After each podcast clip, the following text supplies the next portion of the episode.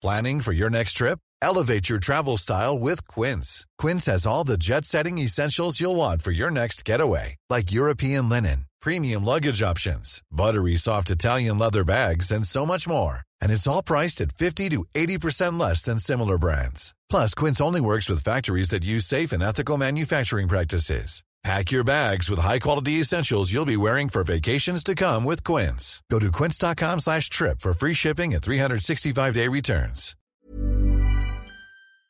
Bonjour à toutes et à tous, bienvenue dans le podcast La Sueur. Aujourd'hui, on parle d'un monstre absolu, d'une bête féroce, 44 ans, 120 kilos de viande cubaine, Rust. On parle bien évidemment de Rust. Non, nous parlons de Yoel Romero. Générique? Générique. Soit.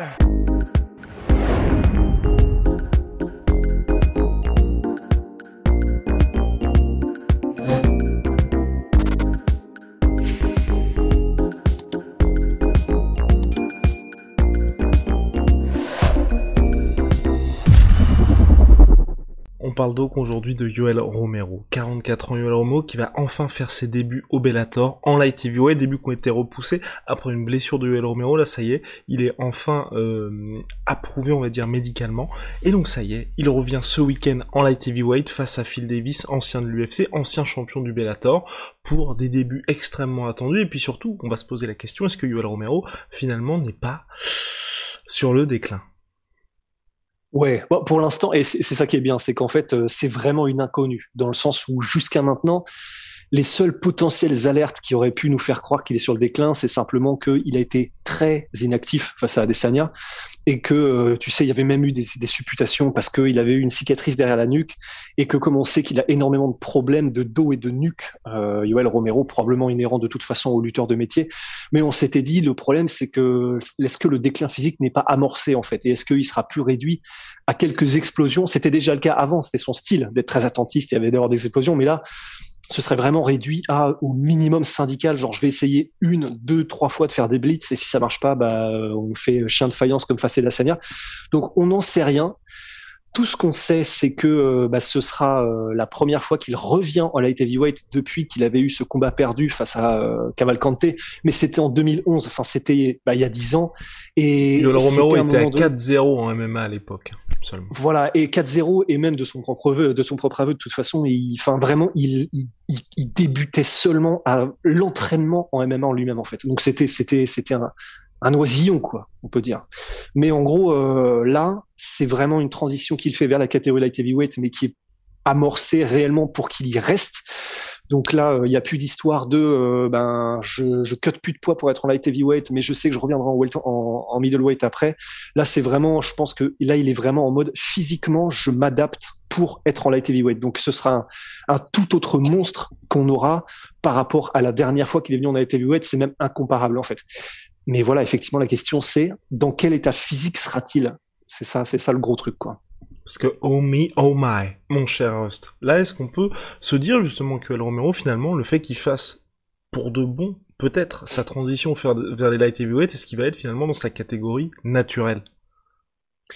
Bah, en soi, euh, c'est possible. C'est assez difficile à dire parce que est-ce qu'il va pas être là, là On peut se fier qu'aux photos qu'on en a et qu'aux vidéos qu'on voit qui tournent sur les réseaux sociaux, mais qui, euh, bah, on le sait, sur les réseaux sociaux, ça peut être, ça peut dater de périodes différentes. Enfin, c'est un peu un miroir de fumée de toute façon. Mais on le saura que quand on le verra dans la cage, parce que on sait que il fait dans la vie de tous les jours, apparemment, euh, de ce qu'on sait, de ce, que, de ce qui tourne, aux alentours d'une centaine de kilos. Donc euh, peut-être entre 100 et 105 maintenant, euh, sachant qu'il sait qu'il a beaucoup moins à queuter quand il redescend en, que, que, que lorsqu'il ne redescendait en middleweight. Mais on ne le saura qu'en le voyant un se déplacer, qu'en le voyant physiquement lorsqu'on le verra dans la cage, parce que si ça se trouve, il sera, enfin tu sais, je sais pas quel est le terme en français, mais euh, un peu ballonnant quoi, enfin qu'il soit, euh, que tu sentes qu'il ne soit pas à l'aise dans un corps qui a où il y a peut-être un peu trop de, de, de comment dire, de, de c'est pas de gras, mais qu'il a, il est, que son corps n'est pas adapté pour des performances athlétiques optimales à ce qu'il soit pour un contest euh, du niveau du Bellator et contre contre Phil Davis qui va quand même poser un gros challenge à son meilleur quoi. Et ça on ne le saura que lorsqu'il y sera parce qu'on n'a pas vraiment d'autres moyens de le savoir. Et Phil Davis pour premier adversaire au Bellator, est-ce que pour toi c'est un bon adversaire aussi? Moi, ce que je regrette un peu, rappelons qu'à la base, hein, on devait avoir Yoel Romero contre Anthony Rumble Johnson. Clairement, l'un des deux allait se faire mettre KO, ça allait être l'apocalypse. Là, Phil Davis, moi j'ai un petit peu peur que finalement on ait un adversaire qui nullifie un peu Yoel Romero et que en soi pour son introduction au Bellator, et là vous l'avez remarqué, je pense que d'ailleurs beaucoup de gens vont se découvrir que Yoel Romero fait ses débuts au Bellator ce week-end grâce à notre podcast.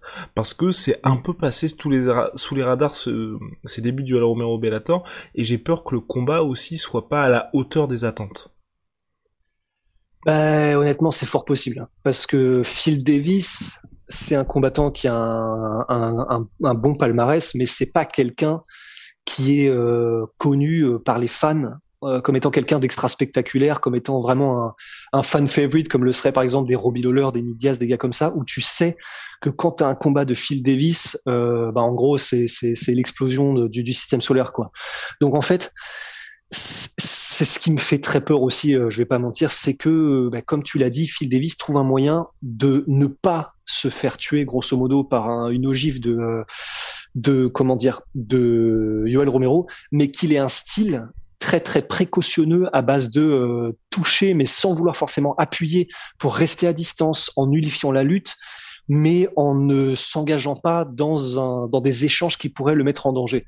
Il sait le risque qui auquel il fait face de toute façon et d'ailleurs il le sait tellement bien euh, Phil Davis il le sait, bien, parce que un des combats qui avait été, euh, comment dire, euh, qui avait été extrêmement important dans la carrière donc de Anthony Johnson, c'est aussi lorsque les deux s'étaient affrontés à l'UFC, Anthony Johnson et Phil Davis, et ça avait été grosso modo un combat où tout le monde en, était sorti en mode ah oui, ok, d'accord. Anthony Johnson, en fait, c'est un, c'est un putain de kraken, il rigole pas du tout.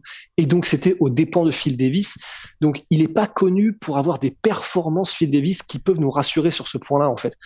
Donc, euh, ça dépendra, je pense, juste de comment est-ce qu'arrive Romero. Si Romero arrive en mode Adesanya où il se fait outpointer et ça le dérange pas, et après, en gros, il dira au micro, euh, bah alors le mec a pas voulu se battre. Un, on l'a déjà vu, c'est très probable, et on sera tous très déçus, et c'est l'adversaire probablement le plus comment dire le plus probable pour ce genre de scénario. Donc euh, c'est clair que c'est honnêtement c'est un crève-cœur qui est pas eu Anthony Johnson versus Romero pour le premier combat. C'est ce qu'ils ont essayé de faire. Hein, on peut pas en vouloir au Bellator, mais euh, ouais là c'est là c'est tendu quand même. C'est tendu pour être sûr d'avoir un combat spectaculaire. Et le fait là finalement que donc Yuval Romero depuis 2018 hein, il ne combat mhm. qu'une fois par an. Est-ce que pour toi ça peut avoir aussi une incidence? Il a plus de 40 ans aussi Yoel Romero, est-ce que ça peut avoir une incidence aussi sur l'état de forme de Yoel Romero? Aujourd'hui c'est vrai qu'il se fait de plus en plus rare dans la cage? Bah, euh, je pense. Bah, en fait, le truc, c'est qu'il se fait de plus, en plus, de plus en plus rare pour une réponse, pour une, pour pardon, il se fait de plus en plus rare ces derniers temps par une raison qui répond à ta question. Putain, j'y suis arrivé. Mais c'est qu'en gros, il est, il est pas visible euh, ces dernières années parce qu'il est blessé en fait. Et donc, il est blessé parce que son corps probablement a de plus en plus de mal à encaisser l'intensité des camps d'entraînement. Parce qu'on sait aussi que Yoel Romero, enfin, c'est un peu, c'est un peu les lutteurs, tu vois, mais quand il fait un camp d'entraînement, il y va, mais euh, il y va à fond en fait. Qu'il ait 44 ans ou pas, il ne connaît que cette vitesse-là, Yoel Romero. C'est-à-dire y aller à fond tout le temps, que ce soit à l'entraînement, enfin dans sa manière de s'entraîner. Et forcément, ça met son corps à rude épreuve. Et c'est ce qui fait qu'aujourd'hui, on le voit aussi de moins en moins. Donc, euh, ça fait un peu écho à tout ce qu'on dit depuis le début de ce podcast-là mais euh, et, et aussi euh, comment dire ce, sera probablement décevant mais la, mais la réponse sera donc la même. Mais qui est que ben oui de toute façon c'est clair qu'il accuse là maintenant le poids des années mais qu'en termes de performance dans la cage encore une fois ben, on aura la réponse que que qu'une fois qu'on y sera. Enfin c'est vraiment j'ai l'impression d'être Dana White en conférence de presse tu vois qui arrête pas de répondre euh, je sais plus ce que c'est sa catchphrase mais euh, attends c'est euh, qui fait pas des combats le soir des combats? Ah oui, non, pardon. Oui, voilà, ouais, ouais, c'est ça. Bah, c'est, c'est ça. C'est, c'est ces deux-là généralement. Là, j'ai un peu l'impression de répéter la même chose, mais parce que c'est difficile en fait de de dire quoi que ce soit sur Yoel Romero tellement ça dépend juste de comment il sera le soir du combat, quoi. C'est pas, euh, ouais, ça dépend énormément de ça.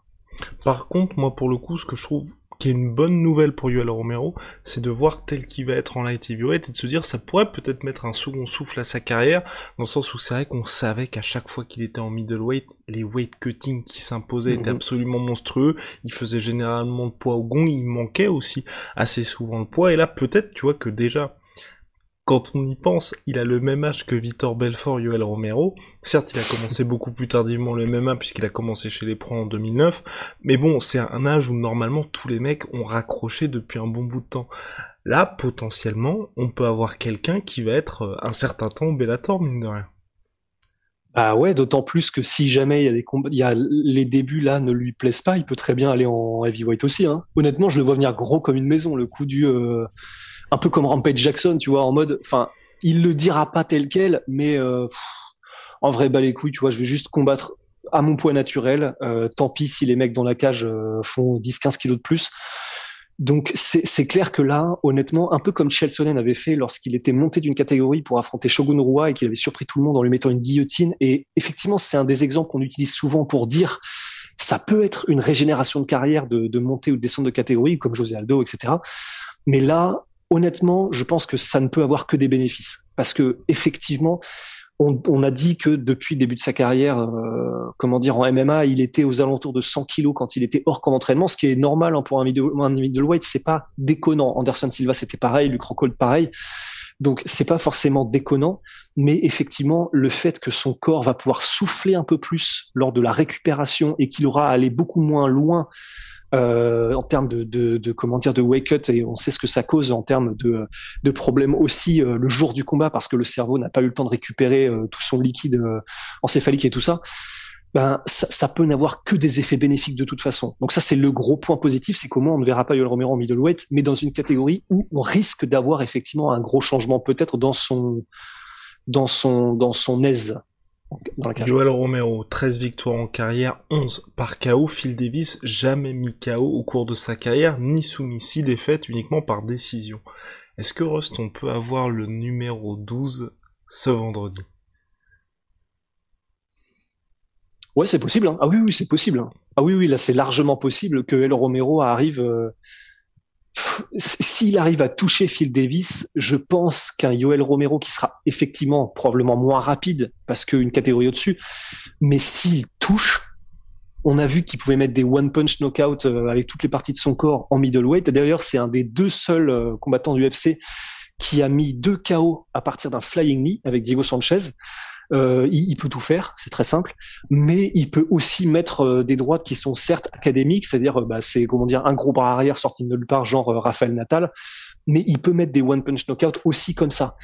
Donc ce comment dire, ce Yoel Romero en version light heavyweight, je pense qu'il y a aucun problème qui peut mettre KO Phil Davis. C'est, je pense qu'il y a aucun souci. Lors du combat qu'il y avait eu entre Phil Davis et Anthony Johnson, il avait jamais été knockdown, je crois, ni même euh, proche d'être mis KO. Mais c'est parce que il arrivait à chaque fois à s'évader un petit peu du danger, même s'il était chassé, hein, c'est clair. Mais il arrivait à s'évader, il arrivait à ne pas être touché trop franchement. Et bah, ça dépend. S'il arrive à faire la même chose là contre euh, Yoel Romero, ben ça, ça peut passer. Mais si l'âge de Phil Davis joue aussi, et ou alors qu'il n'arrive pas à préparer, ou alors qu'il a un petit pépin, ou alors qu'il fait pas gaffe pendant une demi seconde et que ça paye, il n'y a aucun problème sur le fait que Yoel Romero possède euh, l'arme nucléaire, quoi. Oh wow, oh wow. Mais en tout cas, c'est en ça que je trouve, tu vois, que mine le, le match-up est assez bizarre de la part du Bellator parce que t'as un vrai challenge à savoir devenir le premier à mettre KO Phil Davis, mais de l'autre mhm. côté, c'est extrêmement compliqué d'arriver à briller face à Phil Davis. Donc, bah si, si Romero y arrive, aux yeux du grand public, je pense pas, tu vois, que la performance va résonner suffisamment et que les gens se diront, waouh, il a quand même réussi à faire ça à Phil Davis. Pour les connaisseurs, oui. Mais par contre, le plus probable, c'est qu'on ait un combat qui soit pas extrêmement spectaculaire et que là, mhm. pour le coup, je trouve ça un peu bizarre de la part du Bellator parce que vous n'allez pas nourrir la machine à, enfin, les highlights d'un côté de Phil Davis ou de Yoel Romero. Bah, je suis d'accord. C'est pour ça que c'est un choix. Après, c'est le plus gros nom qui était disponible aussi. Et c'est ça en fait, c'est ça le problème. C'est que honnêtement, je pense qu'ils ont dû réfléchir à faire un Fedor Yoel Romero. Je pense vraiment. Hmm. Je pense que les deux, à mon avis, les deux étaient chauds. Mais euh... mais non. Ouh, ce de sourcil. Attends, Fedor Yoel Romero. Non mais là c'est. Euh... Ah, je pense que à mon avis, le Bellator a dû proposer. Je mais connaissant, euh, connaissant, je les connais pas du tout, mais euh, les, les, les, gens qui s'occupent de la carrière de Fedor, je crois qu'ils sont dans une optique, pas Fedor lui-même, hein, Fedor lui-même il s'en fout, c'est un, un guerrier devant l'éternel, il combattra n'importe qui, mais on sait que apparemment euh, ils ont refusé Overeem euh, encore très récemment, Donc ça veut probablement dire que là, ceux qui gèrent et managent Fedor sont en mode on va quand même essayer d'y aller tranquille sur les potentiels dommages. Donc c'est pour ça qu'ils prennent Tim Johnson, mais du coup c'est pour ça aussi que j'aurais été très étonné qu'ils acceptent un combat contre Romero quoi. Et même si tous les fans, je pense, honnêtement, auraient été chauds. Parce que là, euh, Fedor Tim Johnson, bon, c'est quelque chose qui personne ne se lèvera. Euh, je sais pas. Bon, enfin, peu ah, de gens se lèveront. se lever, on va se lever. peu de gens se lèveront euh, en pleine nuit pour le voir, mais mais mais je pense que oui, oui, c'est ce qu'ils voulaient. C'est simplement effectivement que ben, je, je pense que c'était un troisième, quatrième choix Phil Davis, mhm. mais ça s'est trouvé, ça s'est trouvé dans les emplois du temps des uns et des autres, quoi. Donc voilà, vous avez les clés pour ce combat qui se déroule le 18 septembre prochain, début du Al Romero au Bellator face à Phil Davis, retour en light heavyweight, à la recherche du 12e KO en carrière. À suivre, mon cher Rust. Et puis, mais en tout cas, moi, j'espère vraiment. C'était ma plus grande crainte, notre plus grande crainte, en tout cas, c'est vraiment que Noël Romero ne prenne pas ça à la légère et se dise pas, bon, bah, ça y est, maintenant, on n'est plus à l'UFC. Trois défaites consécutives, série en cours, je le rappelle, pour Yoel Romero. J'espère vraiment qu'il va arriver en mode, euh, tu vois, pour prouver aussi qu'il est toujours là malgré son âge avancé.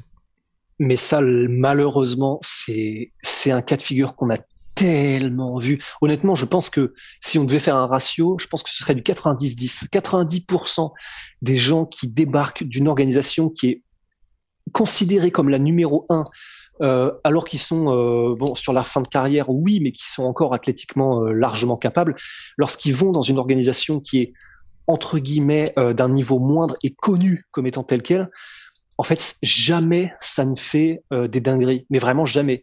Le premier exemple qui me vient, mais là il faut remonter, c'est Crocop, lorsqu'il était arrivé du Pride pour arriver à l'UFC, et euh, il le disait lui-même, Crocop, hein, il était traité comme un roi et euh, on lui a déroulé le tapis rouge, etc. Ben, il a gagné son premier combat contre Eddie Sanchez, mais après il s'est pris un, head kick et ça n'a jamais vraiment moussé. Tu peux prendre tous les combattants qui sont euh, sortis de l'UFC pour aller vers le Bellator. Tu peux, enfin, honnêtement, il n'y a pas beaucoup d'exemples pour lesquels ça a été un franc succès il y en a peut-être un ou une exception qui, qui confirme la règle. Ryan Bader, pour moi, c'est le seul. Ouais, Ryan Bader. Ouais. Bien vu. Mais c'est le seul. Mais, mais ouais, sinon, parce que sinon, bah, on pense à qui? On pense à Benson Anderson, Rory McDonald, euh, qui est-ce qu'il y aurait d'autres, euh... enfin, en tout cas, ouais.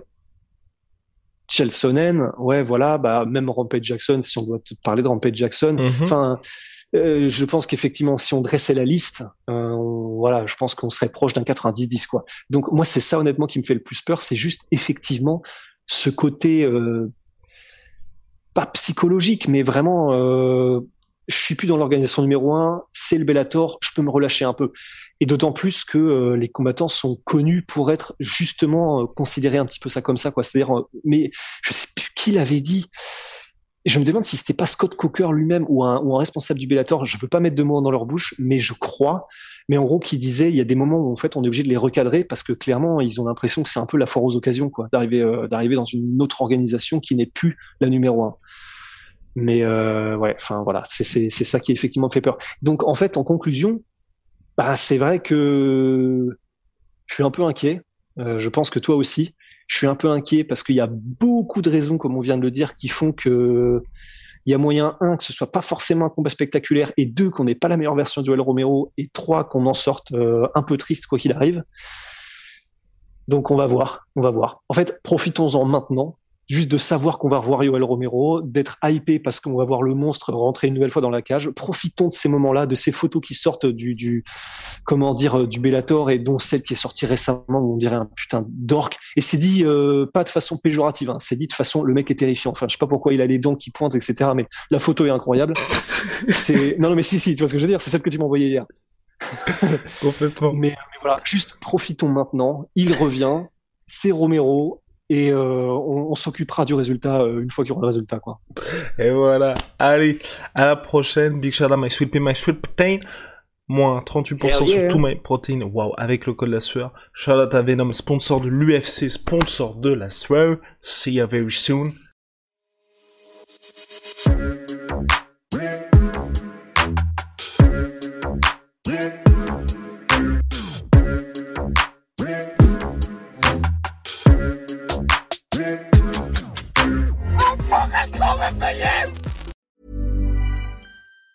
Planning for your next trip? Elevate your travel style with Quince. Quince has all the jet setting essentials you'll want for your next getaway, like European linen, premium luggage options, buttery soft Italian leather bags, and so much more. And it's all priced at 50 to 80% less than similar brands. Plus, Quince only works with factories that use safe and ethical manufacturing practices. Pack your bags with high-quality essentials you'll be wearing for vacations to come with Quince. Go to quince.com slash trip for free shipping and 365-day returns.